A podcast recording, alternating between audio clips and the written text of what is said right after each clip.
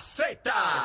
WZNTFM 93.7 San Juan. WZMTFM 93.3 Ponce. WIOB 97.5 Mayagüez. Y a través de la aplicación La Música.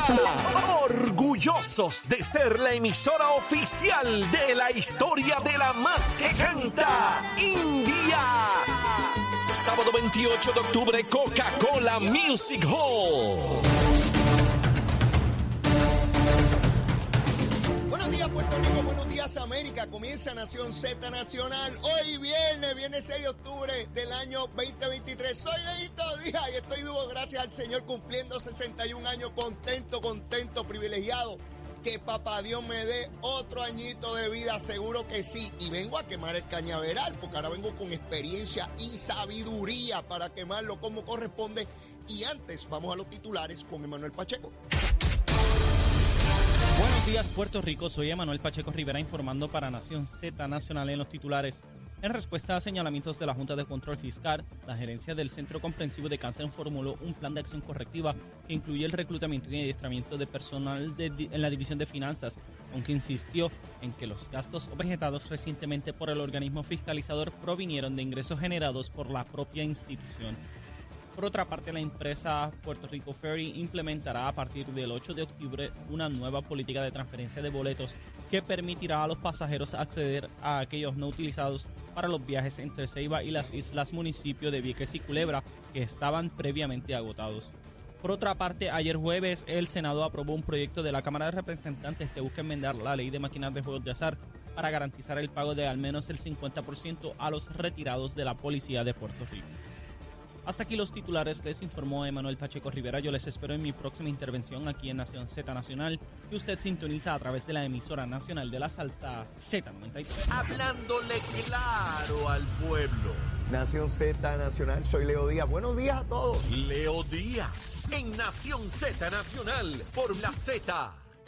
Y comenzando hoy viene, mire, ya acabando la semana aquí en Nación Z Nacional. Estamos a través de Z93, la emisora nacional de la salsa, la aplicación La Música y nuestra página de Facebook de Nación Z.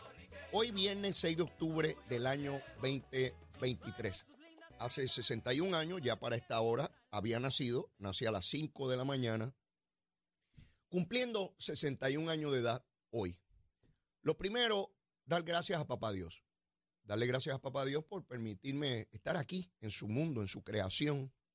Privilegiado de haber nacido en la familia que nací, mis padres, mis hermanos, mi familia entera, primos, tíos, mi señora esposa, que la escucharon hace un momentito, mis hijos, mis sobrinos, mis hermanos, en fin, todos, todos.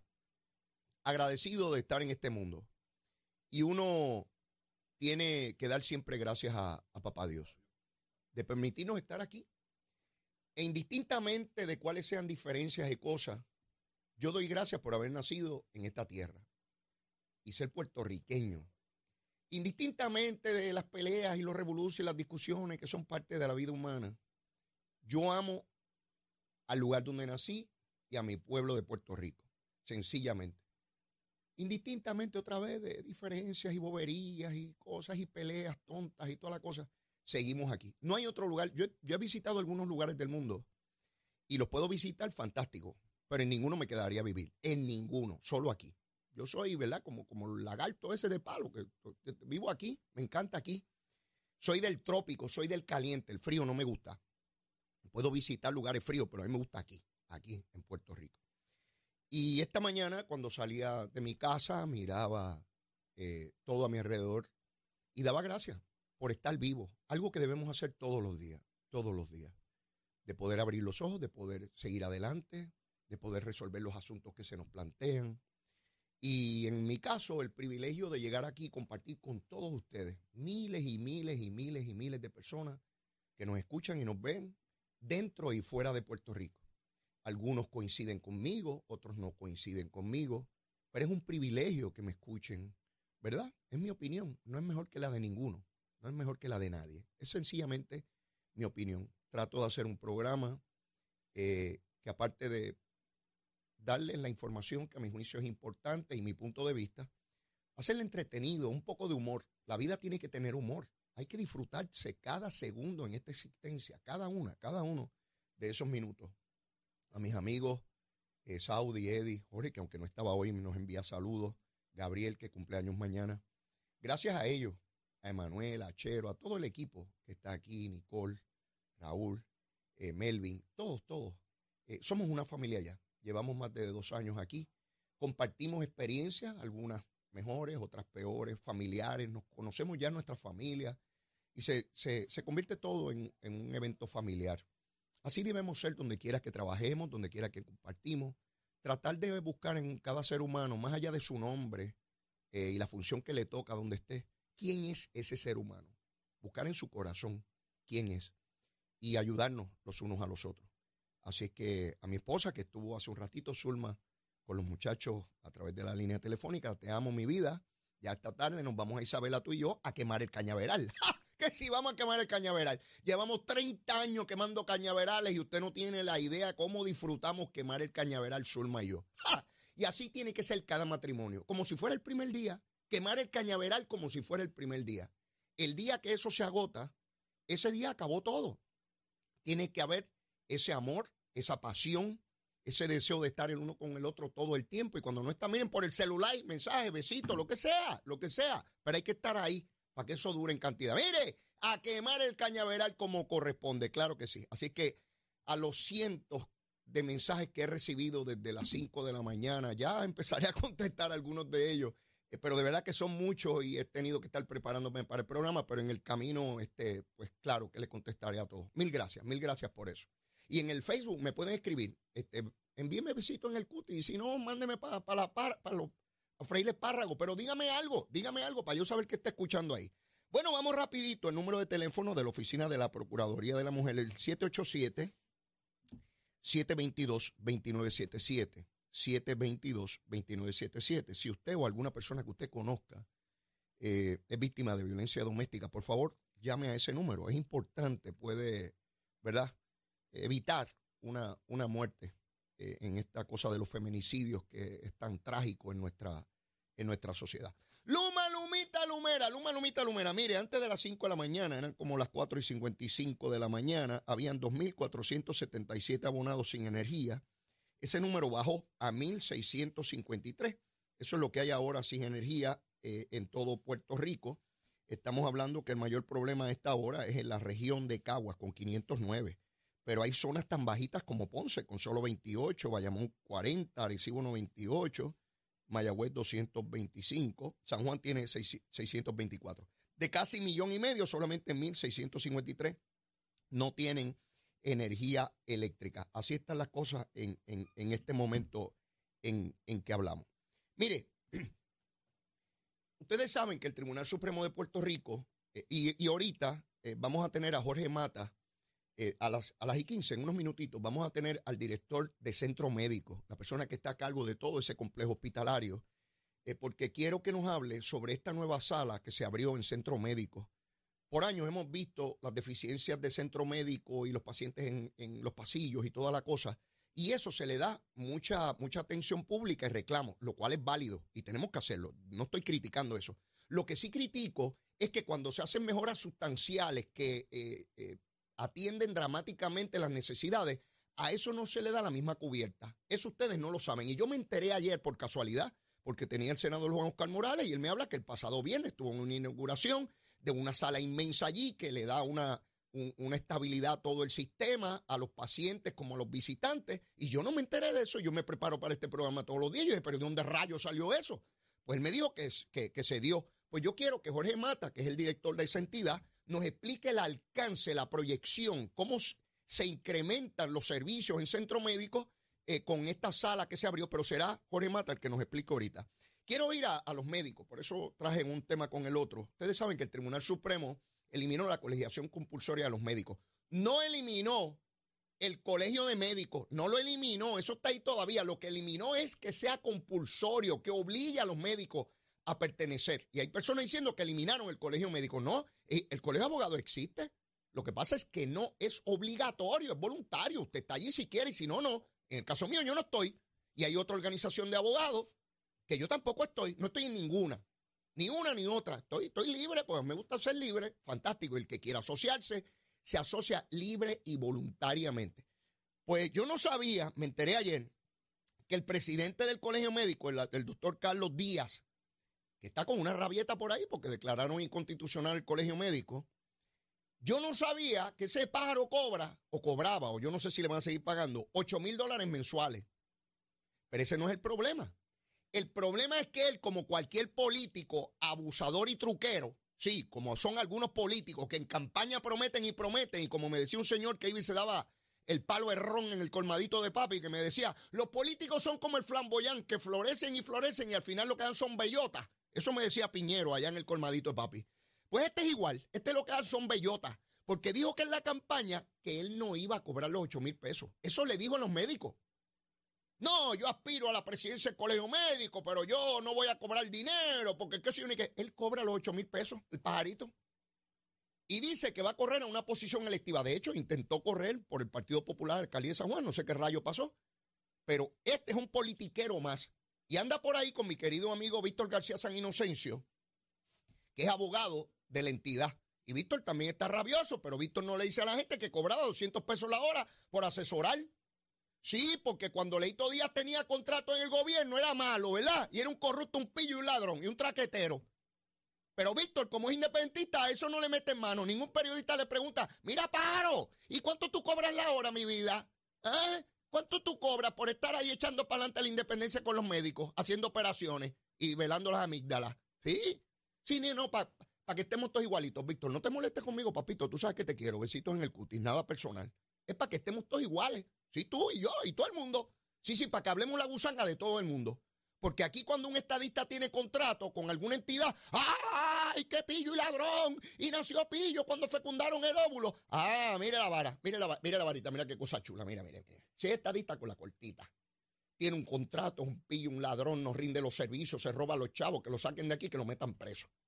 Ahora, si es popular independentista, mira la vara larga, eso es un servicio esencial, cobra barato, eso trabaja desde la noche hasta la mañana, eso es una cosa terrible, qué persona tan inteligente y, dadosa para los asuntos internacionales. Mire, no, no, no, la vara la misma para todo el mundo, para todo el mundo como tiene, como, tiene que ser. Eh, Emanuel, cuando, cuando quiera, llámate por ahí a por favor.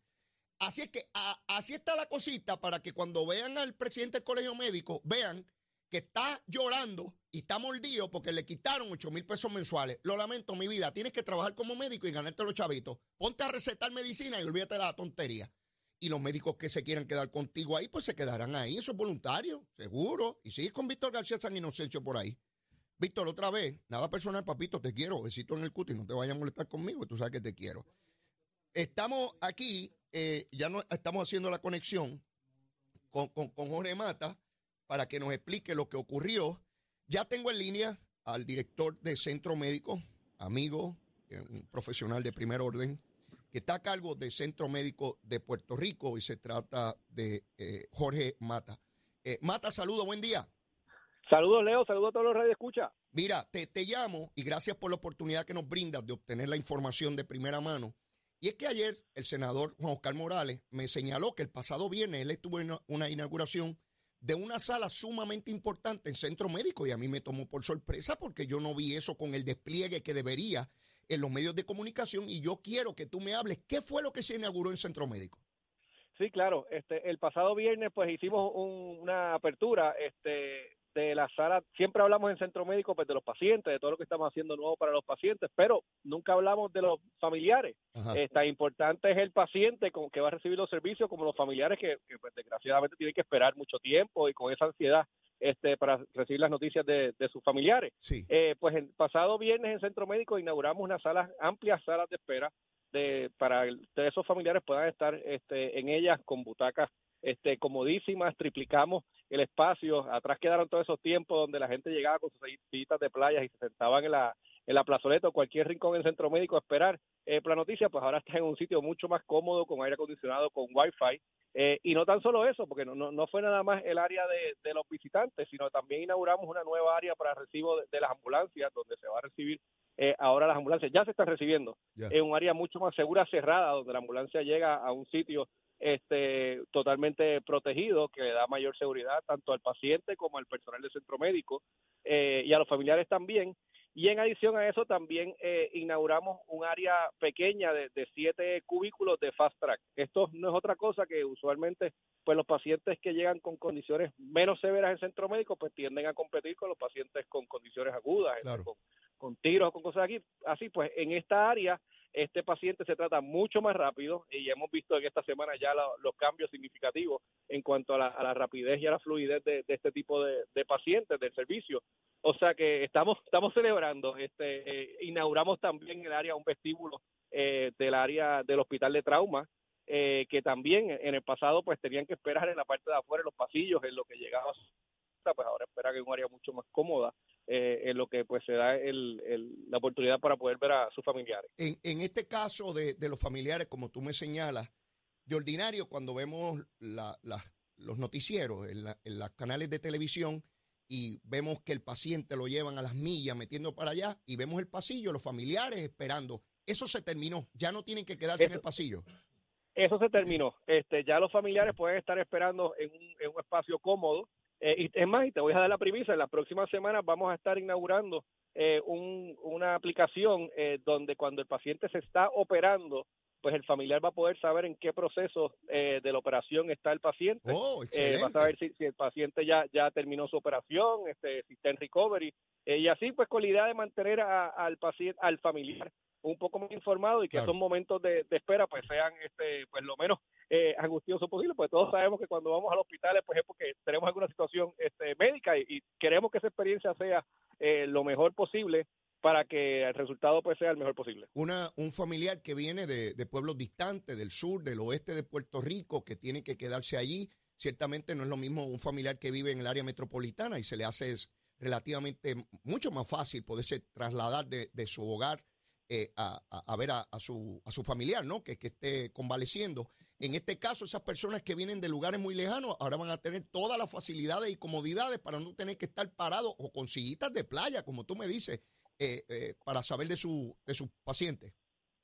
Sí, claramente, inclusive llegamos a ver en el pasado que llegamos hasta con las cajas de, leche de los cartones y se sentaban encima de ellas, y eso obviamente es inaceptable, y, más en una institución de, de, gobierno este, y de salud también. O sea que estamos sumamente agradecidos eh, de, pues, del Departamento de Salud del, señor secretario, del señor gobernador, que, nos ayudó con, con los fondos y, a darle seguimiento a, todas estas obras y que los permisos salgan rápido y que todas las, cosas del centro médico fluyan como deberían ser. Eh, y esta es una de las, de las muchas obras que vamos a estar inaugurando eh, o anunciando en los próximos meses, porque hay muchas obras en centro médico. Estamos transformando al centro médico en los próximos seis o siete años. Va a haber muchas transformaciones, muchos edificios nuevos y servicios que van a estar trabajando sobre eso, Mata, ¿cuál es la inversión, por lo menos en esta fase, lo que inauguraron el viernes? ¿Qué, qué dinero invirtieron ahí? La inversión del viernes fue de alrededor de 4 millones de dólares. Como le dije, son diferentes este, eh, proyectos pequeños, pero que al final hacen un proyecto eh, grande. Y vamos a estar invirtiendo en los próximos en los próximos años sobre 200 millones de dólares eh, en el centro médico. O sea que vienen, estamos en momentos bien interesantes y bien positivos para, para la institución, para la primera institución de médico hospitalaria de Puerto Rico. En el caso de la microred que se anunció para que Centro Médico tenga autonomía energética, ¿en qué etapa se encuentra eso? Pues es un, eh, un proyecto que está corriendo este, junto con vivienda eh, estatal y, federal también. Es un proyecto que la, entiendo lo último que escuché hace dos o tres semanas atrás fue que ya se presentaron las propuestas de, la, de las compañías para competencia y estaban en el proceso de, escoger la, la compañía. Eh, queremos que ese proyecto se haga lo, más rápido posible, pero responsablemente para que seguir los canales como se supone. pero es otro proyecto que va a traer también un cambio súper grande y significativo al centro médico. Imagínense, vamos a correr con nuestra propia eh, energía. Eh, para que tengan una idea de lo importante que es esto, ahora mismo la, el grid, o sea, Luma, sería nuestro backup y en adición a eso tendríamos eh, un panel de, baterías y en adición a eso tendríamos nuestros generadores, o sea que tendríamos tres, este, pues básicamente layers de, redundancia para todas las instituciones de centro médico. Su fuente primaria sería la microred. Si la microred falla, entonces Luma, si Luma falla, generadores, sea, ustedes tienen tres o cuatro etapas, o sea, no hay manera de que una operación que se esté realizando se vaya a la luz y haya que detener una operación que esté en curso. No, no va a haber forma de que eso ocurra. sería bien difícil, por no decir casi casi imposible, pero para eso este también nos preparamos, a todos nuestros equipos están en batería, este, pues, nosotros nos tenemos que preparar para todos los escenarios, pero sí, o sea, básicamente tendríamos tres o cuatro layers de, de seguridad para que no vuelvan a ocurrir situaciones como han ocurrido desgraciadamente en el pasado de, áreas que se han quedado sin luz eh, y para eso es este proyecto. Mata, agradecido enormemente, eh, gracias por el trabajo que realiza para los pacientes en Centro Médico, que es vital para el pueblo de Puerto Rico. Mucho éxito, Mata. Gracias. Gracias y a la de siempre y gracias por llevar el mensaje positivo siempre de, Centro Médico de nuestros hospitales. Cómo no, muchas gracias. ¿Cuántos de ustedes, amigos, cuántos de ustedes sabían de esa sala? ¿Cuántos de ustedes sabían que ya los familiares no tienen que esperar con sillas de playa en la plazoleta del centro médico? ¿Cuántos de ustedes lo sabían?